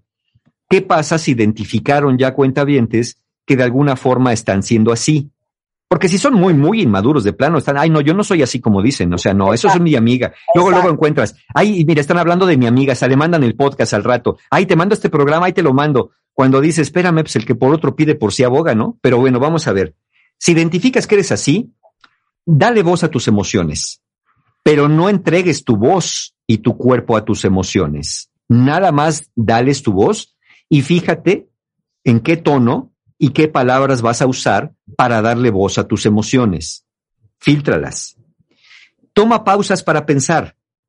Evita actuar en tu relación, especialmente cuando estás frustrada o frustrada, cuando estás enojado o enojada. Evita actuar como sientes el impulso de actuar. Y trata de elegir la mejor manera posible para la circunstancia, siempre hablando. Siempre hablando y evitando actuar como el otro actúa siempre hablando y evitando lastimar como el otro puede ser que esté lastimando. ¿Por qué tienes que ser tú? Bueno, lo repito, porque tú quieres ser la persona madura, ¿o no? Luego, fuera de momentos de intensidad emocional, imagina distintas formas de reaccionar que sean más adecuadas para la siguiente vez. Digamos que haces una especie de ensayo mental. A ver, sí, me enojé, azoté la puerta, le menté la madre, este, y me salí de la habitación. Ok, ¿qué haría la siguiente vez? Bueno, a lo mejor la siguiente vez hablaría, le diría, tocaría el, tema de otra forma, sin estar insultando, sin estar ofendiendo a nadie. Eh, hacer este ensayo mental. ¿Cómo quiero reaccionar la siguiente vez? ¿Qué es lo que quiero hacer la siguiente vez? Bueno, Mario, ¿eso de qué sirve si ya lo que hice lo hice? Sí, sirve para que tengas una idea del camino que vas a tomar la próxima vez, aunque ésta no lo hayas tomado en un momento dado. Y finalmente, asume que siempre habrá consecuencias. Sí, ser una persona emocionalmente madura no te hace tener más consecuencias que lo que lo tendría una persona inmadura, pero asumes que habrá consecuencias que no todas habrán de gustarte, pero no todas son tan catastróficas como lo imaginas. Y las que sí, y las que sí lo sean, suponiendo que la consecuencia de tus acciones pasadas es terminar con una relación en el presente, bueno, también con esas vas a poder, porque es más fácil poder con lo inesperado cuando tienes madurez emocional que cuando sientes que el mundo se te viene encima, cuando sientes que el mundo se te derrumba, porque como un niño o una niña indefenso, estás buscando quien te venga a rescatar. Estás buscando evitar cualquier calamidad con tal de no enfrentarte a lo que sabes, sabes que eventualmente vas a tener que darle la cara. Y ese es el, un, caminito posible, por supuesto. Bueno, pues ya se los dijimos, cuentavientes. Está fuerte la cosa. Y como dice Mario, ojalá que ustedes hagan un ejercicio de reflexión para darse cuenta si de esa pata cojean. Bueno, ¿hay terapia, Mario? Así mero, sí, segurito que sí. Miren, tenemos talleres justamente, eh, seguimos, acuérdense, los online y ahora los presenciales conviven. Y los talleres online que tenemos para mayo, tenemos el 14 y 15, un combo interesante, pueden tomar uno o los dos, tenemos el 14 de mayo nuestro taller de inteligencia y autorregulación emocional, precisamente para este tipo de males que se llaman Tu Mundo Interior. Es el 14 de mayo. Al día siguiente, 15 de mayo, tenemos el taller de relaciones rotas, que es para personas que o ya salieron de una relación, pero emocionalmente no se recuperan, o siguen estando en una relación codependiente con alguien y no pueden salir de ahí porque dicen que por más que sepan que les hace mal, no saben por qué siguen ahí. Relaciones rotas el 15 de mayo. El 21 de mayo tenemos Conciencia para Amar, y eh, que es un taller para personas que no tienen pareja o que esto del amor les parece muy enredado. Ese es un buen taller para ustedes. Y el 22 de mayo, el poder del perdón. Un taller para entender lo que es el perdón desde otro lado, poder perdonar o poder perdonarse a sí mismos por errores cometidos en el pasado, 21 y 22 de mayo. De todos estos talleres online, tenemos un descuento para los cuentavientes del programa. El día de hoy está vigente y va a estar vigente solamente por poquitos días en esta semana, que es para los talleres online. Si se meten a la página de encuentrohumano.com y ponen a la hora de pagar el cupón quiero 25, así se llama el cupón, todo corrido, eh, quiero 25, van a tener un 25% de descuento en todos los talleres que acabo de mencionar online. Cupón quiero 25. Y finalmente ya tenemos el último taller del mes, que ese es presencial, que está en precio de preventa, y acuérdense que el precio de preventa es el más barato, el taller de autoestima para el 29 de mayo. Este es presencial en el Hotel Fiesta Americana Reforma. Ya saben toda la información, si se les fue algo, fechas, talleres, costos, en la página de mis amigos de encuentrohumano.com, porque en encuentrohumano.com, sea online o sea presencial, siempre hay un taller abierto para ustedes en encuentrohumano.com. Te queremos, Mario, te queremos. Muchas gracias, yo también. Todo sea por una generación más madura emocionalmente. Eso mero. Gracias, eso mero. te mando un gran abrazo. Igual beso. Nos vemos el próximo martes. Oiga, nosotros estamos de regreso mañana en punto de las 10 de la mañana. No se vayan ustedes, mucho más el resto de toda la tarde en W Radio. Tengan un lindísimo, lindísimo martes. Adiós.